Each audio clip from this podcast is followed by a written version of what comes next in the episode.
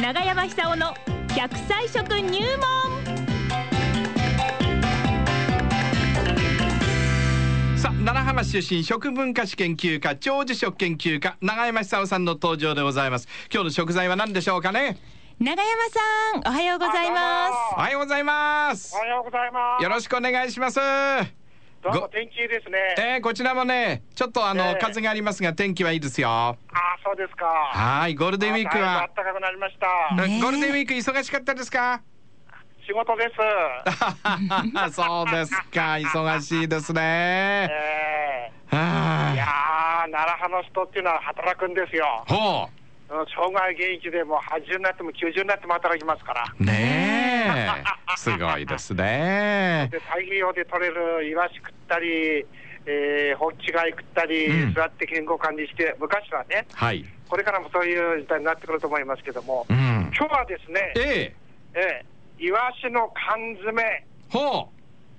イワシの缶詰、これはあの保存性がありますからう、ええあのーいつでもこう用意しておけば、あのおかず足んないなと思って使えるわけですよね。イワシの缶詰ねええはいそれで最近ですね、えーロコモという言葉が使えるようになりました、ロコモ。はいロコモええ、メタボよりも怖いロコモ。ほ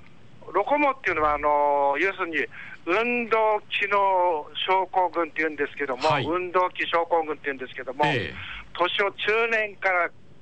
あのその上高齢者になってきますとですねだいだんだんこう筋肉が衰えたり骨が衰えたりするわけですよね、えそして運動機能が低下してしまうと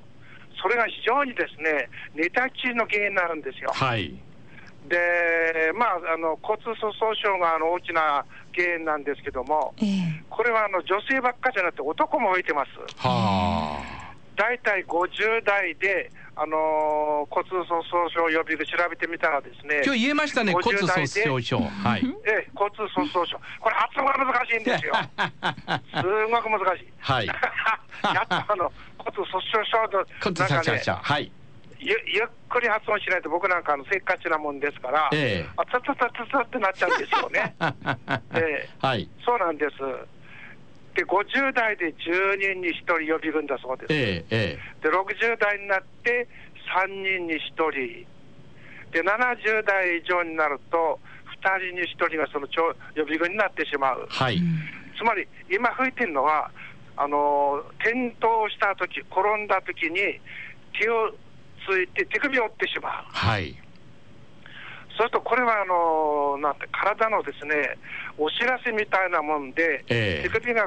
折れるくらいあの骨が脆くなってるということは、はいあの用心しないと骨粗鬆症になってしまいますよってことそなうんでですす。ね。はい。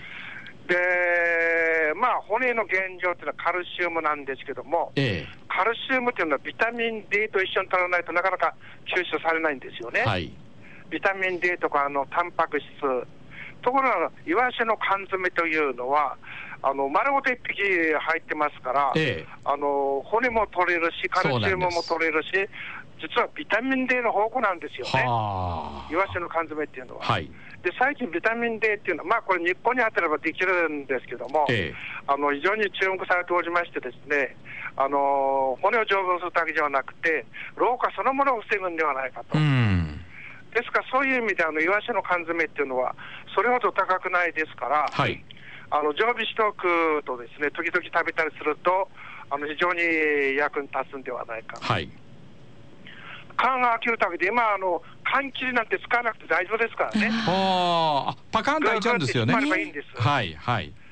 で、あのーイワシの缶詰、これ、サバ缶でも同じなんですけども、え特にあの水煮ってのあります、えうん。水煮、あの味噌味噌味とか塩味とかいろいろあるんじゃないですか。ええその中にあのみ水に、水、つまりウォーターですよね、はい。水にというのがあります。水にって言ったって、これ、塩味使ってるわけですから、はいその汁自体にも栄養成分、アミノ酸であるとか、ビタミン D であるとか、あるいはこう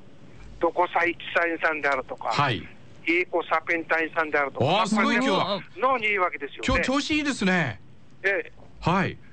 ですから、あの非常にですね、えーコンパクトなんだけども、あのいろんなこう、成長する過程で必要な成分がですね、まんべんなく取れるんですうよ。んなるほどただ、ビタミン C 含まれてないですから、あー野菜とか果物その前後に食べればいいでしょうええね。えええでそしてご飯のおかずにして食べると、はいこれあのー10個くらい買っておけば、こう簡単に缶切る、缶を開けるだけで食べられるわけですから、はい非常にこの役に立つ、しかも機能性が高いえはいっていうことを見ればですね、これは、あーあれですよね。あのーなかなか捨てたもんじゃないですうよ。んそうですねえうえん非常に機能性の高い、えー食べ物をつっていいと思います。はい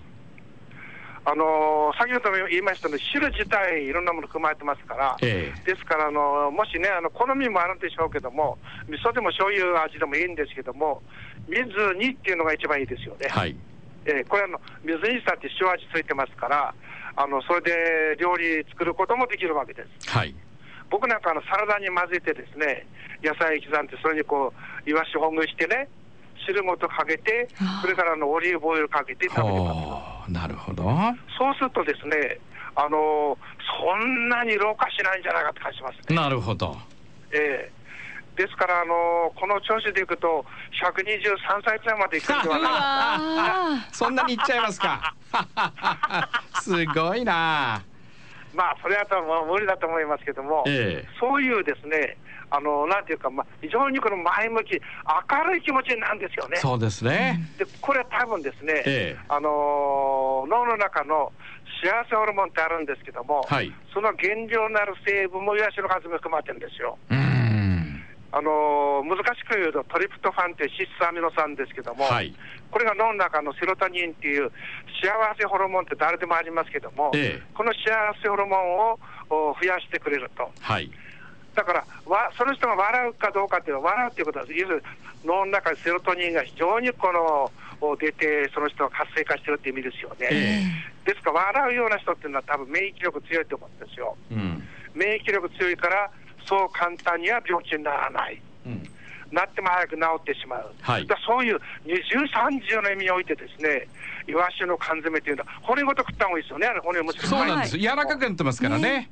そうではす、いそうです、えまあ、サバでもなんでもいいんですけども、あの骨をと食べるっていう点では、イワシが一番でしょうねえ。はあなるほどでしかも皮もついてるわけですよね。えええええでえ皮のえこのえタウリンっていうアミノ酸が含まれてますから、はいタウリンっていうのは心臓とか、うんじゃあそろそろ血管を丈夫にするすいませんそろそろ笑い笑いますえそろそろ笑いますあと5秒ですあ、そんなもんですか。はいありがとうございましたとにかくですねありがとうございましたぜひですね